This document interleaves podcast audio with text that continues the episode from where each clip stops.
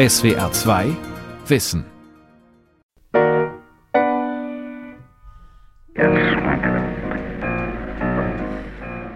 Der Begriff des Fortschritts ist in der Idee der Katastrophe zu fundieren.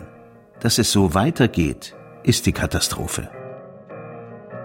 Walter Benjamin, deutsch-jüdischer Intellektueller, Literaturkritiker, Philosoph, blickt Ende der 30er Jahre auf Europa. Was er sieht, ist ein Trümmerhaufen. Weltkrieg, Weltwirtschaftskrise, Aufstieg des Faschismus, Leid, Elend, Gewalt. Die Schattenseiten der modernen Gesellschaft treten offen zutage. Es ist niemals ein Dokument der Kultur, ohne zugleich ein solches der Barbarei zu sein. Und wie es nicht frei ist von Barbarei, so ist es auch der Prozess der Überlieferung nicht. Im September 1940 stirbt Walter Benjamin auf der Flucht vor dem NS-Regime. Sein Vermächtnis? Eine radikale Fortschrittskritik. Fortschritt, das ist für Benjamin eine Ideologie der Herrschenden, die das Leid der Unterdrückten nur notdürftig kaschiert. Wenn wir zum Beispiel an die Ausnahmezustände in Hongkong denken, in den USA, diese Black Lives Matter-Bewegung, Massenproteste in Chile, Frankreich, die Situation in Brasilien, Russland, der Türkei, das sind Gründe, warum Benjamin immer noch aktuell ist. Heute ist die Welt nur vordergründig eine andere. Kriege, Krisen, Ausbeutung und Ausnahmezustände bestimmen noch immer den Lauf der Welt. Ich glaube, aus diesem Gedanken heraus, dass gerade in Krisensituationen, in Protestsituationen die Menschen diesen Gedanken fruchtbar machen und sagen eben, Seit Jahren werden wir unterdrückt und wir sind Opfer von Gewalt.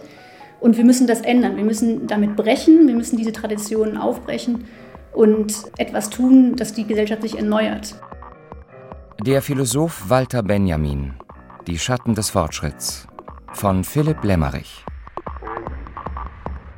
Walter Benjamin wird 1892 als Sohn des Kunsthändlers Emil Benjamin und dessen Frau Pauline in Berlin-Charlottenburg geboren.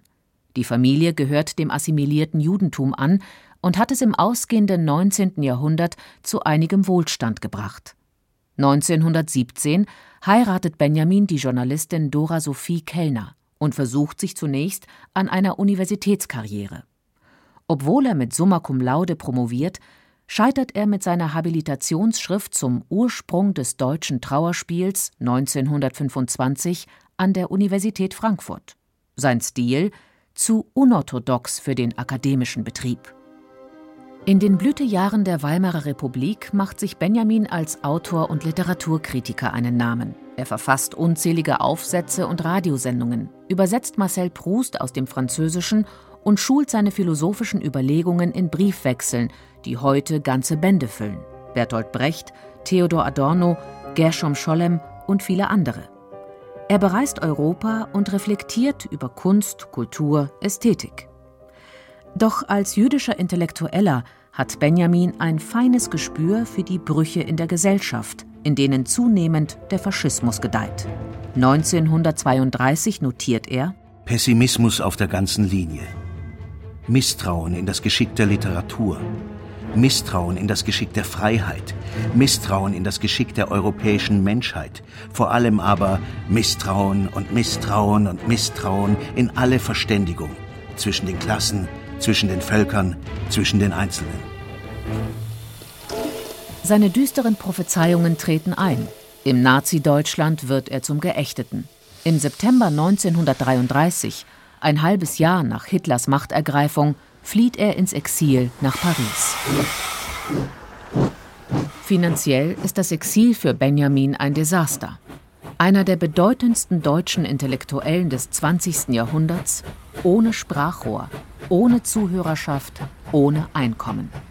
An seinen Freund Gershom Scholem schreibt er verbittert: Es steht so, dass unter den verschiedenen Gefahrenzonen, in die sich die Erde für die Juden aufteilt, für mich Frankreich gegenwärtig die bedrohlichste ist, weil ich hier ökonomisch vollkommen isoliert stehe. Doch auch abseits seiner persönlichen Situation stellt sich Benjamin die Frage, wie konnte es so weit kommen? Wie konnte aus Europa ein Kontinent des Schreckens werden? Immer wieder bleiben seine Gedanken an einer Aquarellzeichnung des expressionistischen Malers Paul Klee hängen, die Benjamin 1920 gekauft hat. Darauf zu sehen ein Engel, der mit aufgerissenen Augen etwas anzustarren scheint. Der Engel der Geschichte. Er hat das Antlitz der Vergangenheit zugewendet. Wo eine Kette von Begebenheiten vor uns erscheint, da sieht er eine einzige Katastrophe, die unablässig Trümmer auf Trümmer häuft und sie ihm vor die Füße schleudert. Dieser Engel der Geschichte, der sieht eben das, was in der traditionellen Geschichtsschreibung als Kontinuum beschrieben wird, als einen Trümmerhaufen.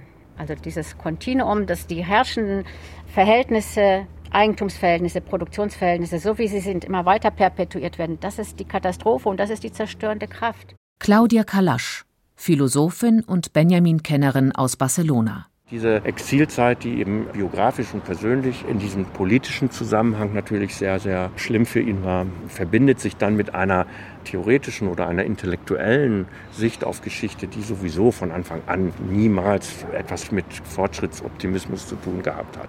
Jörg Rudolf Zimmer, Professor für Philosophie an der katalanischen Universität Girona. Der Hintergrund ist eben die eigentliche Geschichtswissenschaft, der Historismus, und der geht davon aus, dass man nur alles zusammensuchen muss. Und wenn man alle Dokumente einer Epoche hat, dann hat man sozusagen das Puzzle zusammengesetzt. Das ist die Idee also der klassischen Historiker im 19. Jahrhundert. Und das ist genau die Idee, gegen die Benjamin argumentiert. Das Puzzle ist nicht vollständig zu rekonstruieren. Nicht zu rekonstruieren, weil nämlich es immer auf einer Konstruktion beruht. Und Konstruktion heißt nichts anderes als ein Verhältnis von Gegenwart und Vergangenheit. Ein Sturm treibt den Engel unaufhaltsam in die Zukunft, der er den Rücken kehrt, während der Trümmerhaufen vor ihm zum Himmel wächst. Das, was wir den Fortschritt nennen, ist dieser Sturm.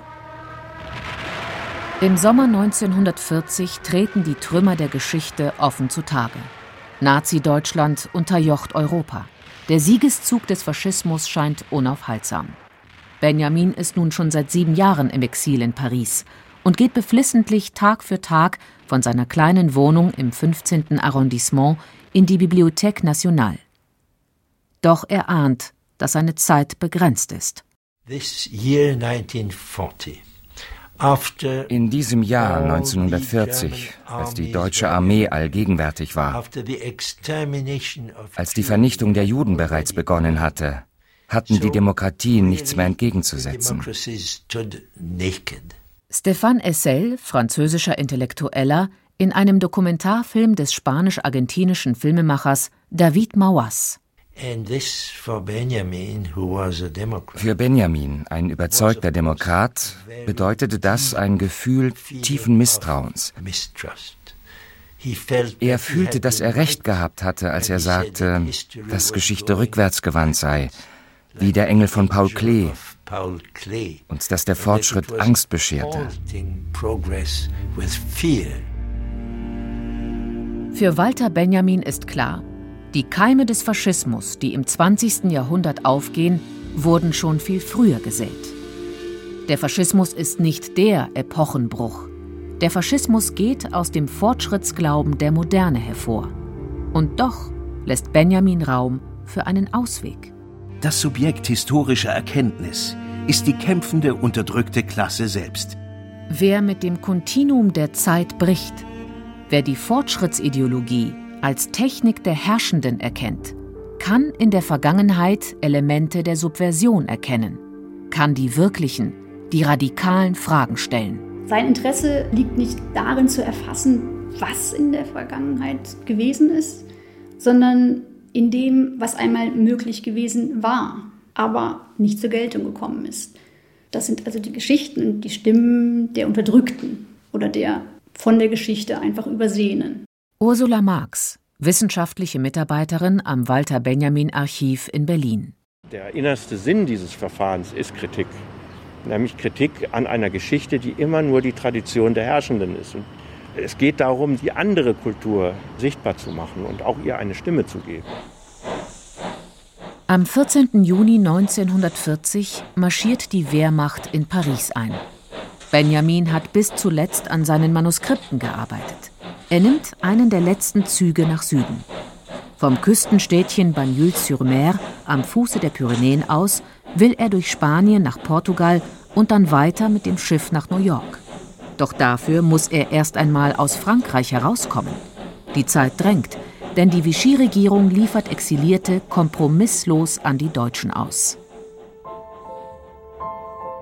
Es ist jetzt schon über 40 Jahre her, aber ich erinnere mich noch genau daran, mit allen Einzelheiten. Oder könnte es sein, dass ich es mir nur einbilde?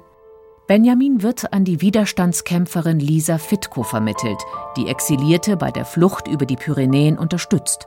Sie erinnert sich in ihren Memoiren. Ich rieb mir die Augen. Vor mir stand einer unserer Freunde, Walter Benjamin. Gnädige Frau, sagte er, entschuldigen Sie bitte die Störung. Hoffentlich komme ich nicht ungelegen. Die Welt gerät aus den Fugen, dachte ich. Aber Benjamins Höflichkeit ist unerschütterlich. Die Gegend wird längst von der französischen Grenzpolizei und von der Gestapo überwacht. Fitko führt Benjamin und zwei weitere Emigranten über einen Pyrenäengipfel im Hinterland. Heute heißt der Weg Chemin Walter Benjamin. Am Ortsausgang von Bagnols-sur-Mer weist eine große Infotafel auf ihn hin. Für meine Recherche will ich ihn entlang wandern, ich will verstehen, wie Benjamin diesen Ort erlebt hat, als herzkranker Philosoph im Gebirge auf der Flucht. Es ist Nachmittag, als ich aufbreche. Eine sengende Hitze. Der Weg schlängelt sich durch Weinberge, lieblich schon fast. Nach zwei Stunden wird er steiler, unwegsamer, steiniger.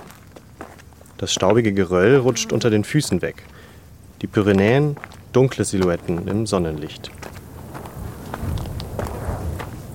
Nach drei Stunden der Gipfel, gleichzeitig Grenze und Ort der Rast. Den Grenzstein suche ich vergeblich. Zu beiden Seiten des Bergkamms das Meer, rechter Hand das spanische Städtchen Portbou. Es kann nicht mehr weit sein. Der Abstieg wird noch steiler, noch steiniger, noch garstiger. Ein Weg kaum mehr erkennbar zwischen Geröll und stacheligem Gestrüpp. Immer ist dort unten Portbou, das Ziel, aber es will nicht näher kommen. Wer aus den Bergen nach Portbou gelangt, läuft auf eine riesige Mauer zu. Dort oben verbirgt sich der Bahnhof, 1929 eingeweiht, ein Ungetüm. Umschlagplatz, Güterbahnhof und heute dank Schengen seiner Funktion beraubt. Wer hinab möchte ins Dorf, muss durch einen langen, feuchten Tunnel. Fledermäuse flattern durch das Dämmerlicht. Am 26. September 1940 kommen Walter Benjamin, seine Reisebegleiterin Henny Gurland und deren Sohn Josef nach zehn Stunden Marsch in Portbou an. Doch aus der vermeintlichen Freiheit wird eine Falle. Die spanische Grenzpolizei verbietet ihnen die Weiterreise. Eine neue Anordnung, ihnen fehle der französische Ausreisestempel. Ohne den gehe es nicht weiter. Am Folgetag sollen sie zurück nach Frankreich deportiert werden. Doch so weit kommt es nicht. Am nächsten Morgen ist Walter Benjamin tot. Er habe eine Überdosis Morphium genommen, wird seine Reisebegleiterin Henny Gurland berichten. Seinen vermeintlichen Abschiedsbrief schreibt sie später aus dem Gedächtnis nieder.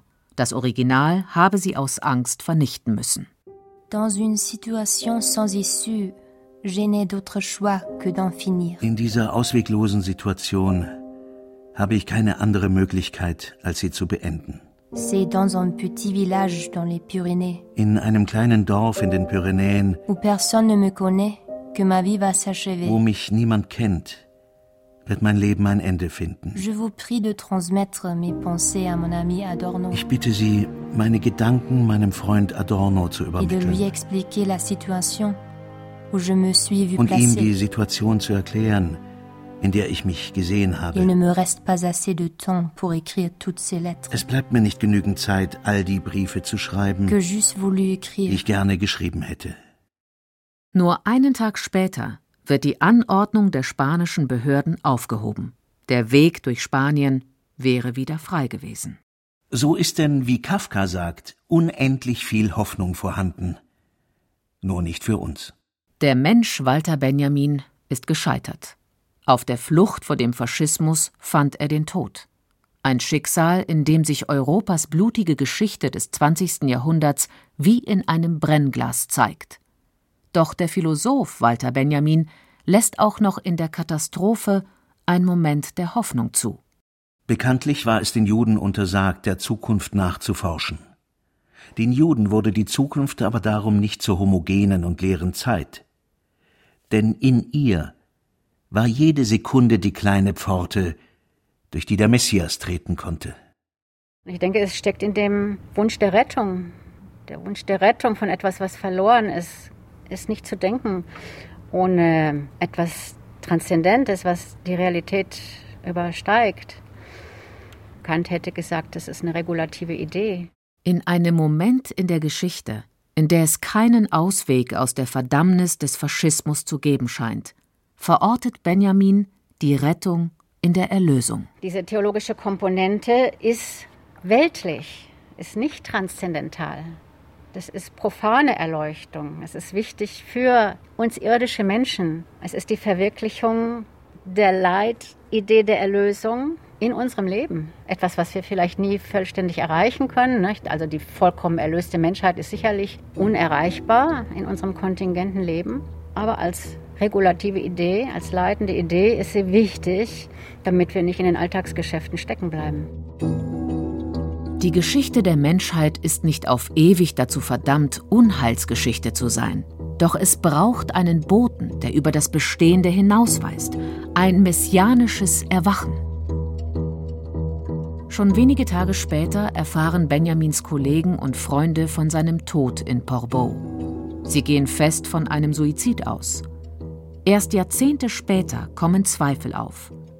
Wie verlässlich ist ein rekonstruierter Abschiedsbrief wie der von Henny Gurland? Wie tragfähig sind Memoiren, die 40 Jahre später aufgeschrieben wurden, wie die von Lisa Fitko? Dieses schon fast detektivische Rätsel zog mich unfassbar an. Es passte einfach alles nicht zusammen. Wenn man ein Organigramm der beteiligten Charaktere zeichnet, sieht man, dass sich nichts mit Sicherheit sagen lässt. Dazu tauchte eine Frage auf, die mit Benjamins Gedanken zusammenhängt. Wie und auf welche Weise wird Geschichte weitergetragen? Wie verstehen wir sie? Wie erreicht sie die Gegenwart? Oder, um es anders zu sagen, wie wird die Legende konstruiert?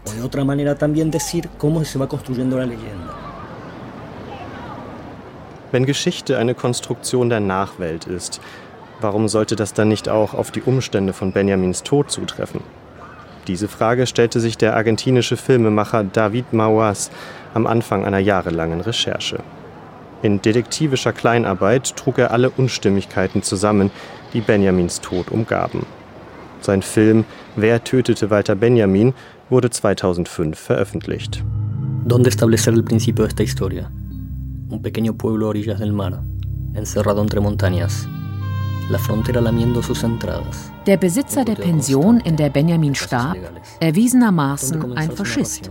Der Totenschein ausgestellt von einem Arzt, der nicht vor Ort sein konnte.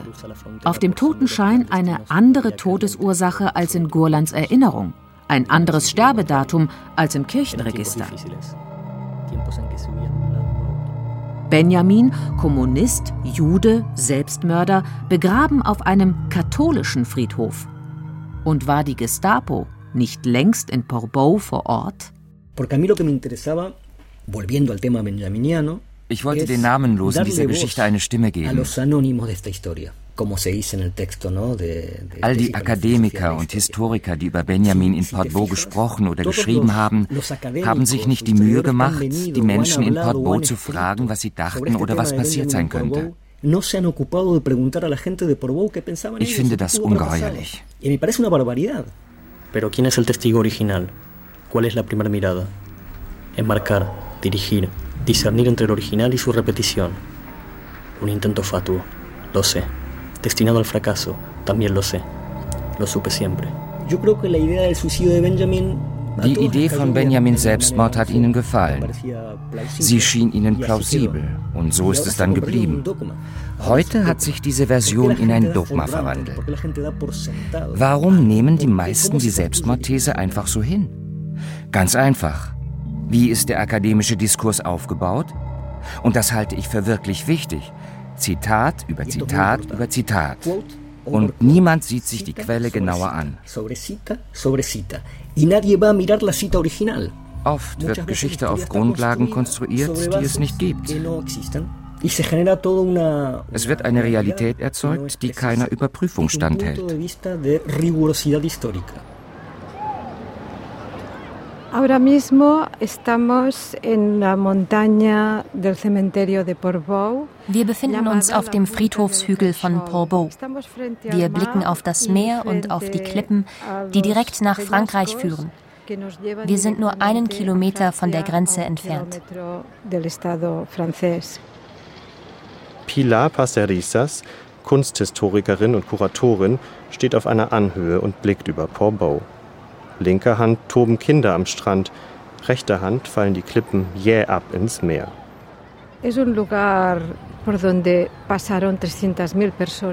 ist ein Ort, an dem im spanischen Bürgerkrieg 300.000 Menschen ins Exil nach Frankreich geflohen sind.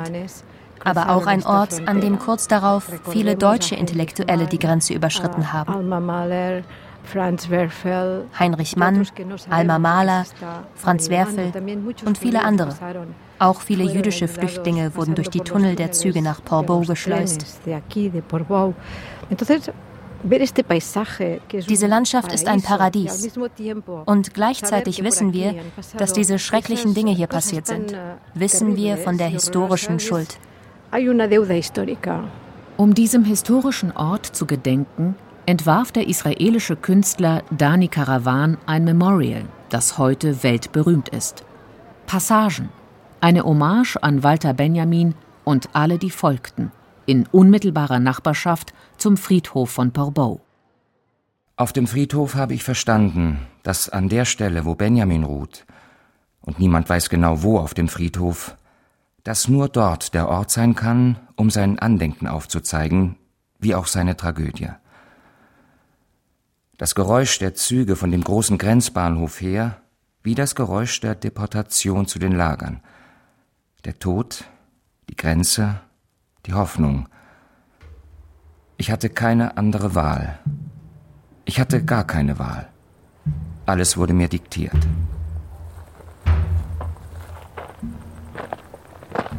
Wer heute das Memorial besucht, sieht als erstes einen Tunnel aus rostigem Stahl.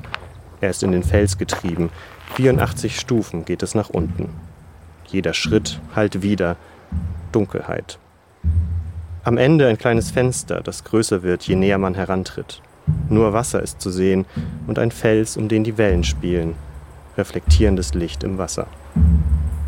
Und dann, bei der nächsten Stufe, öffnet sich der Horizont. Der Tunnel ist zu Ende. Bei den letzten Stufen scheint der Abhang nah, doch eine Platte aus Glas versperrt den Weg. Darauf eingraviert der berühmte Benjamin-Satz: Schwerer ist es, das Gedächtnis der Namenlosen zu ehren, als das der Berühmten. Dem Gedächtnis der Namenlosen ist die historische Konstruktion geweiht. Walter Benjamin ist heute, an dem Ort, an dem er starb, kein Namenloser mehr. Auch Benjamins geschichtsphilosophische Thesen sind heute nicht vergessen. Die historischen Umstände sind heute zwar andere als zur Zeit ihrer Entstehung, aber die Idee, Geschichte nicht als Fortschritt zu begreifen, ist ungebrochen aktuell. Ich glaube, aus diesem Gedanken heraus, dass gerade in Krisensituationen, in Protestsituationen die Menschen diesen Gedanken fruchtbar machen und sagen eben, seit Jahren werden wir unterdrückt und falsch behandelt, wir sind Opfer von Gewalt. Und wir müssen das ändern. Wir müssen damit brechen. Wir müssen diese Traditionen aufbrechen und etwas tun, dass die Gesellschaft sich erneuert. Walter Benjamins Geschichtsphilosophie wird heute hauptsächlich in Ländern außerhalb Europas gelesen. Überall dort, wo Menschen auf die Straße gehen und ihre Rechte geltend machen, wo sich die Unterdrückten zu Wort melden. In Kriegen, in politischer Unfreiheit, in einem ausbeuterischen Wirtschaftssystem zeigen sich die Risse und Schründe einer kaputten Welt. denke, da müssen wir uns auch mal fragen, wie geht es uns denn eigentlich mit unserer Vergangenheit? Wann können wir sie uns aneignen? In welchen Situationen? Claudia Kalasch, Walter Benjamin-Kennerin aus Barcelona. Auch hierzulande hat der Philosoph nicht an Aktualität verloren. Denn unsere Gegenwart ist auf jenen Trümmern der Vergangenheit gebaut, die Benjamin beschrieben hat. Die Rettung auferstanden aus den Trümmern Tatsächlich in Deutschland präsentiert sich das erstmal so als Bild der Heilung. Bloß was für eine Heilung hat denn da stattgefunden? Der Wohlstand wurde teuer erkauft. Im Wohlstand, in den Bildern des Wohlstands, sind vielleicht gerade diese menschlichen Aspekte und auch dieser politische Wille zur Freiheit und zur Selbstverwaltung untergegangen. Marx sagt, die Revolutionen sind die Lokomotive der Weltgeschichte. Aber vielleicht ist dem gänzlich anders. Vielleicht sind die Revolutionen der Griff des in diesem Zuge reisenden Menschengeschlechts nach der Notbremse. Auch heute ist das Versprechen des Fortschritts oft zu hören. Doch dass der Pfad des Wachstums und des Weiter so keine Zukunft hat, wird in der herannahenden Klimakrise zur bitteren Erkenntnis. Walter Benjamin zeigt uns, Emanzipation besteht gerade darin, aus dem Lauf der Geschichte auszubrechen.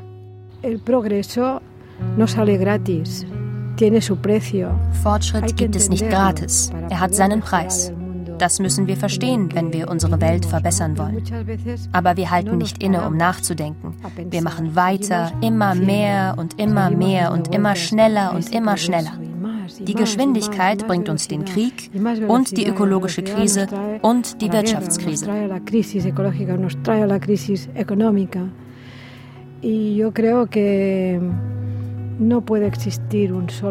Es kann nicht nur einen Gott geben, den Gott des Fortschritts und den Gott des Geldes.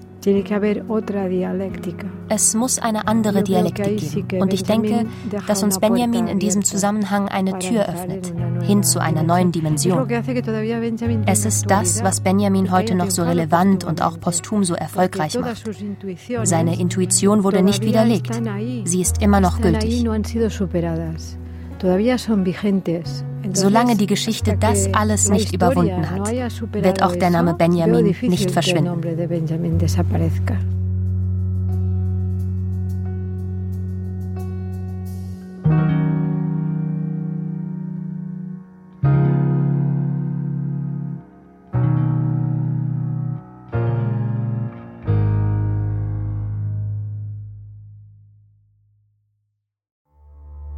Die Welt verstehen.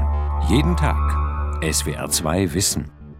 Manuskripte und weiterführende Informationen zu unserem Podcast und den einzelnen Folgen gibt es unter swr2wissen.de.